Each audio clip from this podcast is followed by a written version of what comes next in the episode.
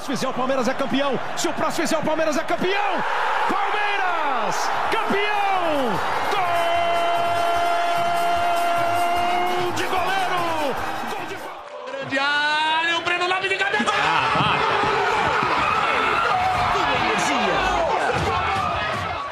Mas ele pode chamar mais um. Olha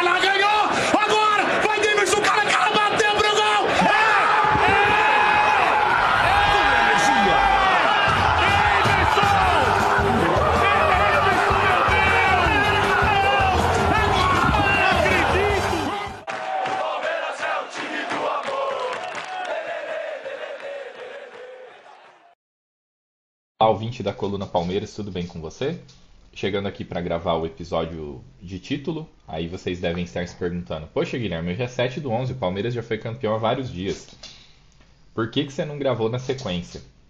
Eu até ia gravar, mas sendo honesto com vocês, não faz diferença, tá? Porque o que ocorre é assim: eu sempre faço aqui as colunas de título, né? Eu costumo brincar, inclusive, que a coluna Palmeiras é pé quente, porque desde que eu comecei a, a gravação são diversos títulos que o Palmeiras vem conquistando. É óbvio que eu, sei, eu brinco com isso, mas evidentemente não é por minha causa, né? Mas enfim, de todo modo, é, como até então, desde a chegada da coluna Palmeiras, a gente não tinha ganho nenhum campeonato de pontos corridos, evidentemente eu sempre comentava sobre a final, né? O, a construção do título no campeonato de mata-mata ela vinha se dando ao longo do tempo e eu explicava né, fazia uma análise sobre a final, tudo como, como tinha ocorrido e tal. É muito mais focado no momento ali da final do que na, numa construção de longo prazo. Diferente do campeonato de pontos corridos, isso é meio que chovendo molhado, né? Mas quando você entra numa competição como essa, você está numa corrida, né? Essa, esse é o paralelo, onde essa, ela pode durar até 38 rodadas. Para o Palmeiras esse ano durou 35, é, a vantagem ela, ela era grande já há um tempo, né? Mas foram 35 rodadas até o título ser matematicamente confirmado. E, e por isso, essa coluna do título do Brasileirão ela é diferente de quando eu falei sobre Libertadores, Copa do Brasil e etc. Ela é focada no campeonato inteiro. por isso que eu demorei tanto para gravar. É, então, assim, é importante a gente ter em mente algumas coisas, né? A primeira delas é que o Palmeiras fez uma campanha de Libertadores é, muito boa, sabendo jogar a Libertadores e o Campeonato Brasileiro ao mesmo tempo. Então, eu achei que a estratégia do, do time, né, do, do grupo, de focar em não focar na Libertadores como é o que que é assim, o que a gente sempre observa aqui no, no futebol brasileiro, né? Se, se foca muito no mata-mata e deixa o, os, os, pontos corridos de lado e depois passa-se a dar atenção para os pontos corridos se você cai no mata-mata. E isso tem dois efeitos. O primeiro é que você está colocando uma carga muito grande de expectativa em um torneio eliminatório e você pode, por uma noite, estar fora dele. E o, isso é ruim, você pode comprometer a temporada muitas vezes do ponto de vista de resultado de título por conta desse tipo de estratégia. E o segundo é que isso sabota a liga, né? Eu, gravei recentemente aí o, uma coluna falando a respeito de pontos corridos, porque como o Palmeiras foi campeão, obviamente surgiu aí um monte de, de comentário de como os pontos corridos são sem graça. É, e eu concordo em partes com eles sobre essa edição o Palmeiras não deu muita chance pro para ninguém, na verdade, né? A gente teve, por exemplo, ali logo com a chegada do Dorival, um pico de futebol muito grande do Flamengo e na minha opinião, o Dorival não soube gerir o, o elenco para que o Flamengo pudesse ficar forte na disputa pelo, pelo campeonato brasileiro, que para eles lá até se justificou porque eles conseguiram ganhar os dois mata-matas, né? Indo na esteira disso que eu comentei agora há pouco sobre os riscos de eventualmente você focar nos mata-matas e terminar o ano sem nada. Mas, por exemplo, o Atlético Paranaense está tendo que é, voltar suas atenções aí para o Campeonato Brasileiro, porque não foi campeão do mata-mata e pra, precisa se garantir na própria Libertadores pelos motivos que a gente já sabe, né? Uma que é jogar a própria Libertadores, outra que é questões financeiras ligadas à receita, etc. Então, o Palmeiras, é, se beneficiando muito de uma primeira fase onde o grupo era assim fácil, é, usou basicamente o time reserva na Libertadores e manteve as atenções no Campeonato Brasileiro. Então o Palmeiras tentou ganhar o Campeonato Brasileiro desde a primeira rodada. O Palmeiras não flertou com a possibilidade da vitória no Campeonato Brasileiro, dependendo do que viesse a acontecer, não. Entrou para vencer. E conforme o tempo foi passando e houve rotatividade de segundos colocados, e em certos momentos o segundo colocado era um time que não era necessariamente é, regular, né? Como por exemplo a gente teve Corinthians, o Fluminense ou o próprio Inter, que agora é o segundo colocado, que apesar de fazer uma campanha muito boa, é, de, e que assim tem, tem um fator curioso, né? Eu tenho dito que o nível do futebol brasileiro ele tem crescido muito. Isso é uma coisa assim que demorou um pouquinho, inclusive, para a imprensa perceber. Só que isso tem ficado muito nítido nas competições sul-americanas, especialmente na Libertadores, onde a gente tem é, uma maior paridade entre o bolo que vai para a Libertadores, porque são muitos times que vão para a Libertadores, né? Com os times fortes de outros países e os times fortes de outros países eles não chegam nem perto dos times fortes do Brasil, né? De forma mais sólida e por toda uma questão de projeto de futebol, os dois times mais fortes do Brasil são o Palmeiras e o Flamengo. A gente teve 2021 com o Galo sendo, sendo uma exceção nessa tendência que já vem, eu diria aí desde 2018, que eu acho o elenco do Palmeiras de 2018 muito bom. É, a gente teve o Galo em 2021 como sendo uma exceção, mas via de regra é Flamengo e Palmeiras mesmo que tem dominado o cenário da América do Sul, não apenas o cenário nacional.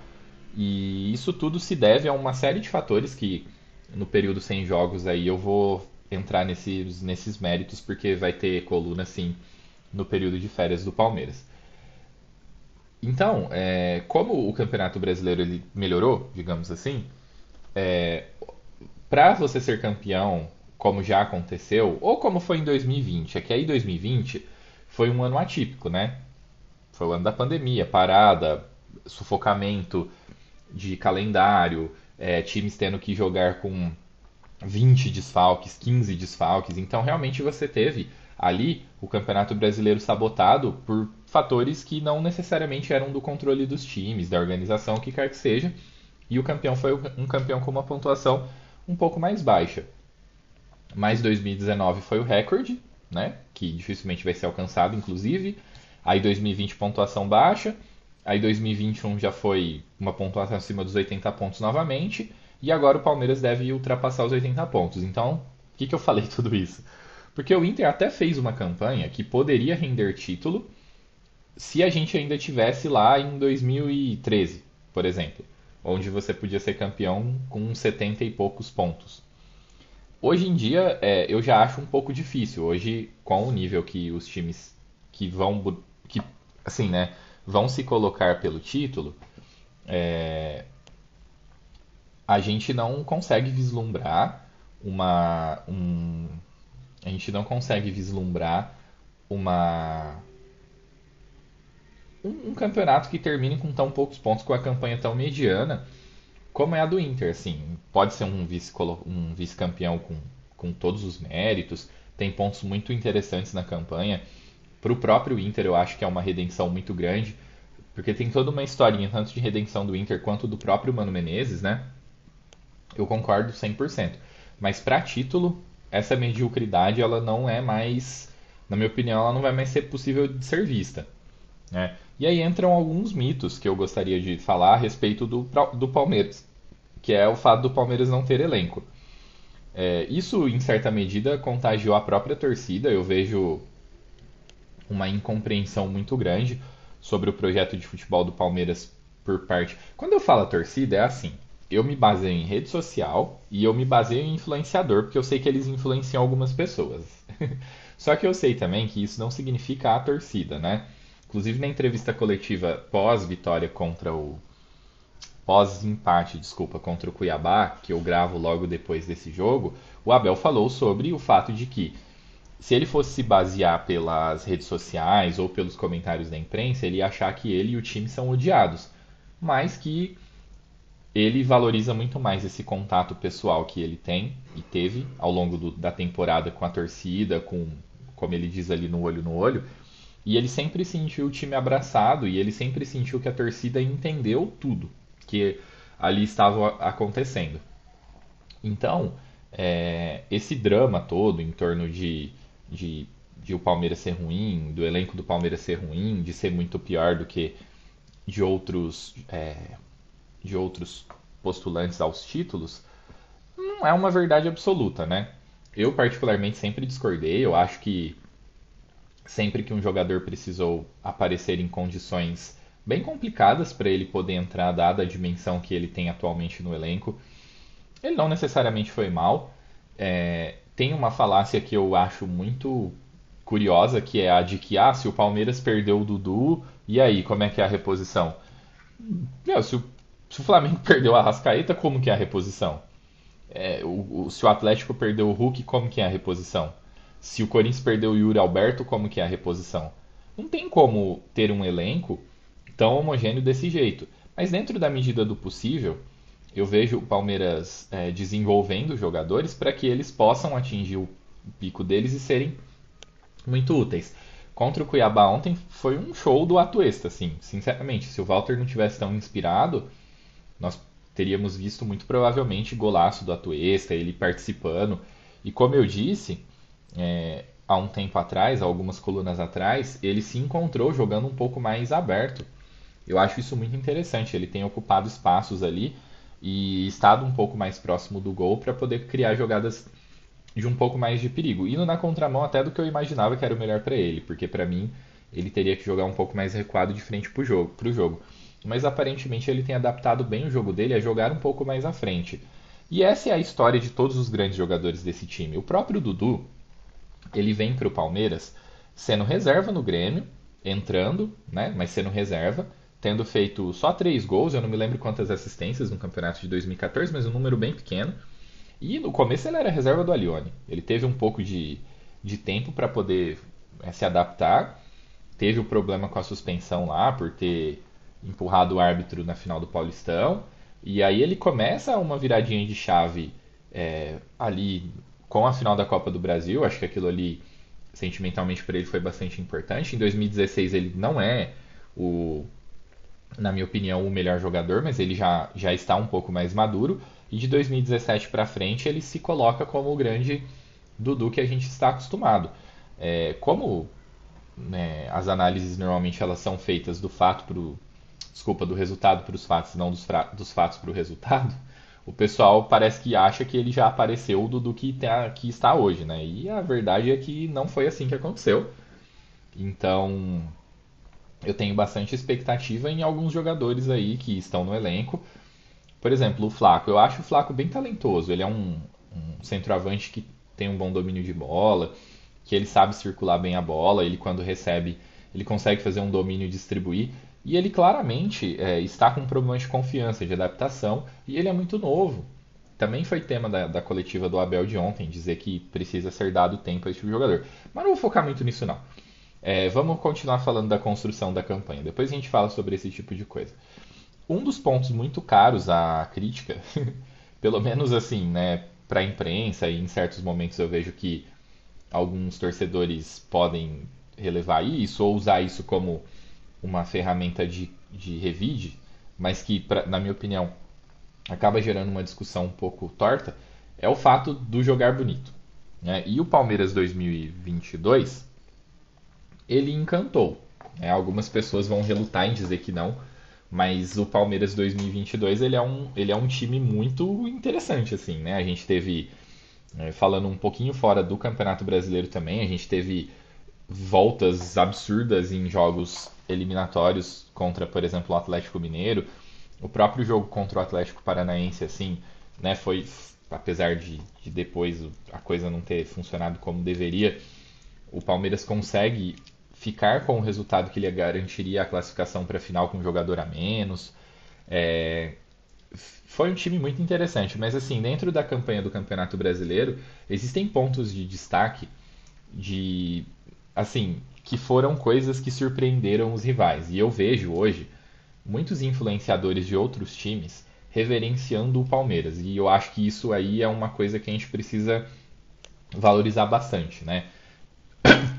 Um dos primeiros, desculpa, um dos primeiros pontos de, de, que eu destacaria foi a partida contra o Atlético Goianiense. Foi uma coisa absurda, assim. Então, pré-jogo, né, já tinha um pouco de tensão com o Jorginho por conta dele falar os, pelos cotovelos. Aí o Palmeiras vai jogar em casa, estádio lotado sai perdendo. E o Atlético Goianiense jogando bem até os 40 do primeiro tempo. E de repente acontece uma coisa assim absurda. É, a reação de quem acompanhava o jogo entre o segundo e o terceiro gol é um negócio assim, porque sai o segundo gol, o Palmeiras vira, né? Todo mundo que estava torcendo contra já dá aquela desanimada, a torcida já fica empolgada. E, e, os comentários na transmissão ainda estão acontecendo, explicando como foi o segundo gol e o Scarpa vai lá e marca o terceiro. É, é um negócio absurdo, assim. E o gol de bicicleta do Rony, onde é possível ver a torcida do Fluminense aplaudindo, e isso eu falo né, do Campeonato Brasileiro, porque teve também o gol de bicicleta na Libertadores. Então, assim, é, são diversos momentos, fora outras goleadas contra times menores. Teve a virada absurda contra o São Paulo, que é um negócio assim que dificilmente vai ser visto. Por mais que haja uma diferença técnica entre os times, o São Paulo tá dando a vida é, contra o Palmeiras em um jogo e foi surpreendido pelo por uma, por uma virada assim que, que é muito rara, que a gente vai ter muita dificuldade de ver acontecer novamente, com muita resiliência, com muita força mental e força de vontade por parte do time do Palmeiras. As expulsões na Libertadores e até mesmo no Campeonato Brasileiro levantou discussões sobre o quão forte de fato esse time era mentalmente, e especialmente aí vem um pouco de revanchismo, de tentar atacar ali o bordão do Abel sobre ter a cabeça fria e o coração quente, que é o nome do livro, que é uma coisa que quem acompanha o bastidor vê que é, foi um mantra que ele usou mais, né, pro ano, até o ano passado, hoje não, não se vê tanto comentário a respeito, mas enfim, né, como a imprensa tem que criticar, foram atacar isso. Mas o fato é, se você pegar um balanço, esse time ele demonstra muito mais confiança e realmente uma cabeça fria aí para encarar desafios e, e, controvérsias que são, obviamente, chamam atenção. Mesmo que você não seja palmeirense, você vai parar, olhar e falar, nossa, que coisa, né? E, e, e assim, tudo isso, na minha opinião, coroa uma, uma, uma campanha que teve ali momentos de mais pragmatismo, por exemplo, a sequência contra os, os, segundos colocados, né, que trocava o segundo colocado, aí o Palmeiras ia e o enfrentava. Onde a gente consegue, de nove pontos possíveis, a gente conquista cinco. É, é um momento ali onde o time foi um pouco mais pragmático, onde o time jogou um pouco mais para não perder. Então, realmente, esse tipo de momento ele, ele acaba precisando acontecer dentro de um campeonato de pontos corridos. Mas houveram diversas é, situações ali ao longo do campeonato que mostraram que o Palmeiras ofereceu a emoção que o futebol muitas vezes é, a gente espera que o futebol nos proporcione, né? E muito dessa regularidade ou desses momentos aí mais é, entretenimento, digamos assim, conversa diretamente com o fato de a, da rotatividade de protagonismo nesse elenco, né? É uma coisa bastante, bastante interessante de se observar. Ao longo da temporada eu destaco, eu vou destacar os protagonistas e eu vou fazer assim. É impossível eleger o grande jogador do Palmeiras no ano. No campeonato, para mim, é o Scarpa. É, são, muitas, são muitos coelhos tirados da cartola em momentos difíceis. Nesses é, momentos espetaculares que eu citei aí, contra o Atlético Goianiense, participações absurdas dele. Contra o São Paulo, participação dele. É, uma regularidade, uma quantidade absurda, uma produção ofensiva absurda.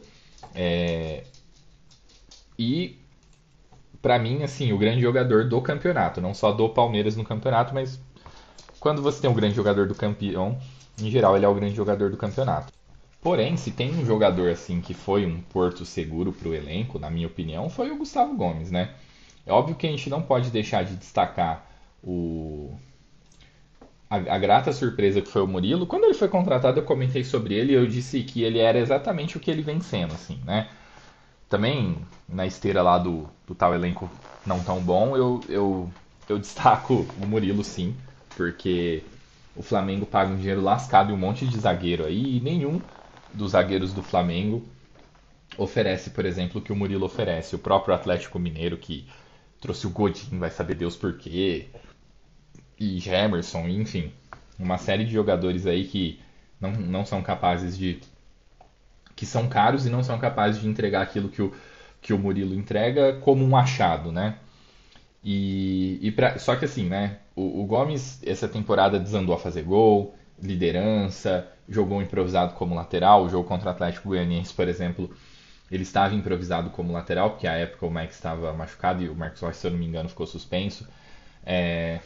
Então, assim, a gente tem um protagonista de fundo pela regularidade e a gente tem o Scarpa por uma regularidade com picos, digamos assim.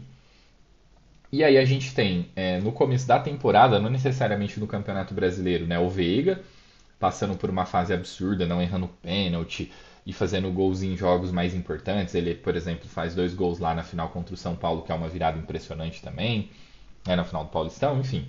E tem, agora mais para o fim do Campeonato Brasileiro, um crescimento de produção do Dudu. Né? Quem acompanha a coluna Palmeiras aqui sabe que eu cobro do Dudu isso, que ele participe ou com gol ou com assistência, de forma mais incisiva. Eu entendia que ao longo da competição faltava um pouco isso, eu obviamente admirava muito é, a versatilidade tática que ele vem apresentando, face a tudo aquilo que ele já foi há muito tempo. Mas faltava um pouco ele participar com gols ou assistências e ele começou a participar. E quando o Dudu começa a participar e ele empolga, ele é um jogador muito interessante, porque ele é muito bom. Não tem muito o que falar.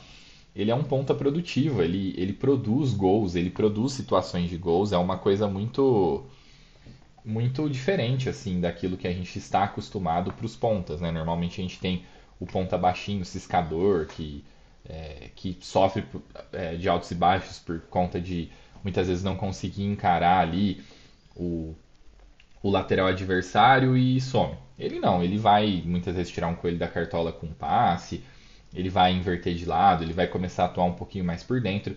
O Dudu de fato assim do final do campeonato é o Dudu, por exemplo, de 2018. Ele já está um pouco mais velho, mas ele se, aparentemente se cuida muito bem, ele está com uma parte física invejável, tanto que, aliado a isso, é, ele deu uma equilibrada na parte disciplinar e tomou só dois cartões ao longo do campeonato, portanto ele não perdeu nenhum jogo. E atuando uma média aí de 75 minutos por jogo, o que é uma coisa absurda se você pensar num jogador de 30 anos. É, inclusive a idade tem sido, acredito eu, um empecilho aí para a renovação dele ser algo automático, né? Ele quer. Dizem que ele quer 4 anos com o mesmo salário. E realmente, se ele estiver jogando o que ele joga agora com 34 anos, aí ele precisa ser estudado. Mas enfim, é... para mim, esse fim de campeonato do, do Dudu é muito daquilo que ele, ele pode oferecer de melhor, né? É, o pessoal fala de seleção, de blá blá blá. Eu acho que seria bem legal se em outros momentos ele tivesse ido para a seleção, sim. Eu acho que na Copa América, quando o Neymar machuca, até pelo que ele vinha jogando, a Copa América foi em 2019. Ele deveria ter sido convocado. É, dizem que ele está aí na, naquela listona que o Tite precisa reportar para a FIFA, que eventualmente vão ser suplentes, caso, caso algum dos convocados tenha problema, ele está no meio. Mas eu acho que isso é meio palhaçada do Tite, né? Ele não aproveitou o Dudu quando podia, agora que tem Anthony, tem Rafinha, tem é, Vinícius Júnior e tal, fica um pouco mais complicado para o Dudu mesmo, que joga aqui num nível de enfrentamento menor. É importante destacar que ele jogou muito contra o Chelsea, então eu, eu entendo que é, ele poderia vir a ser útil no alto nível, dado tudo isso que eu tenho explicado, mas não cabe realmente. Infelizmente, a gente só vai ter aí na Copa do Mundo por parte da seleção brasileira o Everton mesmo que é outro desses regulares, mas que o menor protagonismo dele também evidencia muito disso que eu comentei, né, da, do, do amadurecimento do time. E aí, obviamente, entra o tempo de trabalho, a continuidade. É, é, é, uma coisa que eu também não posso deixar passar, o Gabriel Veron, que foi vendido e gerou uma polêmica, tem obviamente colunas falando a respeito disso, Ele era muito importante no momento que ele foi vendido e ninguém mais sente falta dele. Óbvio que, quando a gente precisou ali que o Veiga confirmou a lesão e apareceu o Mike de ponta, pensou-se na falta que o Gabriel Verão estava fazendo. Mas a solução estava dentro do próprio elenco, funcionou muito bem. E aí, obviamente, depois você teve o surgimento do Hendrick, que dá mais opções, que deixa Rony e Dudu pelos lados.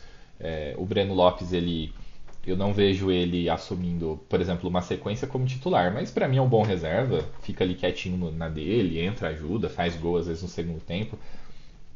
É, uma coisa que evoluiu muito para mim é, do, do Palmeiras, daquele modelo de Palmeiras que a gente tinha ali perto de 2018 e que ficou muito acentuado em 2019, é justamente que agora, com uma gestão de futebol mais alinhada com a comissão técnica, por ser uma comissão técnica com, com continuidade, os papéis dentro do elenco eles são mais fáceis de ser definidos e é muito mais fácil de trabalhar com, com esses jogadores, né? Então, é, você não tem problema de ego, você tem uma administração de elenco muito fácil, você tem jogadores prontos para contribuir assim que é que necessário, sem biquinho. É, mais recentemente, o Abel comentou sobre o Kusevich, sobre a disponibilidade dele sempre que entra. E o Kusevich aí, eu, eu não sei exatamente a estatística, não vou parar para olhar exatamente a estatística do Kusevich. Eu não sei em quais competições. Eu sei que ele está invicto há 200 anos. Porque quando ele joga, ele, o Palmeiras não perde. e, e, e, ter um reserva desse nível é muito importante. Então, para mim, é, especialmente assim, a temporada do Flamengo foi vencedora. Mas houve um problema muito sério em relação ao Paulo Souza e administração do elenco. Paulo Souza saiu lá da Europa, lidando com o Lewandowski, e veio aqui ficar vendo o biquinho de Diego Alves e Diego Ribas em fim de carreira.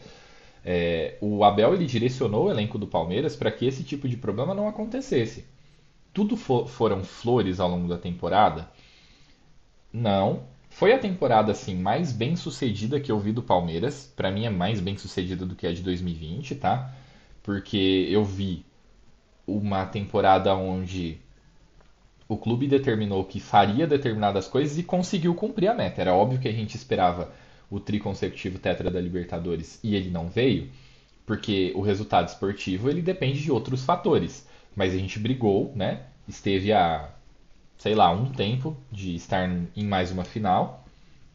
E tudo funcionou dentro do Campeonato Brasileiro por conta desse projeto de futebol. É, eu destacaria como pontos negativos a própria circunstância da saída do Gabriel Veron, que talvez se não tivesse tido aquele problema lá dele na balada, talvez ele tivesse continuado. Muito se comenta a respeito de, de ser um núcleo ali, de não levar a sério algumas coisas que influenciou o Renan, que todo mundo sabe o que acabou acontecendo infelizmente, que poderia estar influenciando o Danilo, que é o ponto, para mim é o ponto mais negativo da temporada o Danilo no começo da temporada estava muito bem. E para mim hoje ele só é titular porque ele ainda funciona bem protegendo o funil da defesa. Mas aquele Danilo que emulava, entre aspas, né, com bastante aspas, uma função que o Kanté faz no Chelsea, ele já não existe mais, na minha opinião. Eu vejo que o Danilo caiu muito o futebol dele num momento em que deveria ter aumentado, né, que, que ele deveria ter tido uma subida de produção, teve convocação para a seleção e etc na minha opinião, é uma grande coincidência.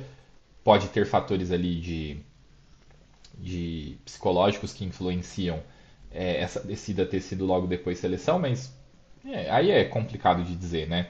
De todo modo, para mim, é, o grande ponto negativo da temporada é ele, porque ele ficou e acabou não jogando tão bem aí. Foi expulso contra o Galo, por exemplo, não pôde estar em campo contra o Atlético Paranaense, que a gente já é, Aí daí você já tira, né, todos os problemas que, que, que isso causa. Enfim, é, para mim é um grande ponto negativo da temporada. Eu não vou falar sobre expectativas para 2023 nesse podcast, porque vão ter outras colunas. Como eu disse, a gente vai ter bastante tempo, devido à temporada estar acabando férias e Copa do Mundo. Eu vou continuar falando de Palmeiras. E então, nas colunas vindouras aí, eu falarei mais sobre as minhas expectativas para o para o decorrer do campeonato, do, da, para a sequência, né, para o ano de 2023. Por hora é isso, tá, gente? Essa foi então um resuminho aí da, da campanha, que culminou no 11 título. pro desespero de muita gente, o Palmeiras é sim 11 vezes campeão brasileiro. A época que se ganhava taça, taça de prata e Roberto Gomes Pedrosa, ninguém questionava o, o mérito de que aquilo ali era o campeão brasileiro, para vir agora um bando de idiota ficar questionando. Né? Jornalista revisionista, torcedor, como eu digo, sempre ele pode falar o que ele bem entender, mas me incomoda muito esses jornalismos revisionistas aí, essa separação de 71. Depois eu posso fazer um, um, uma coluna falando mais especificamente sobre essa questão, né, do que é um mérito esportivo, do que ele representa no momento em que ele está sendo conquistado e etc. Por enquanto, vamos apenas ficar com a opinião de que são grandes idiotas. é isso, gente. Muito obrigado e até a próxima.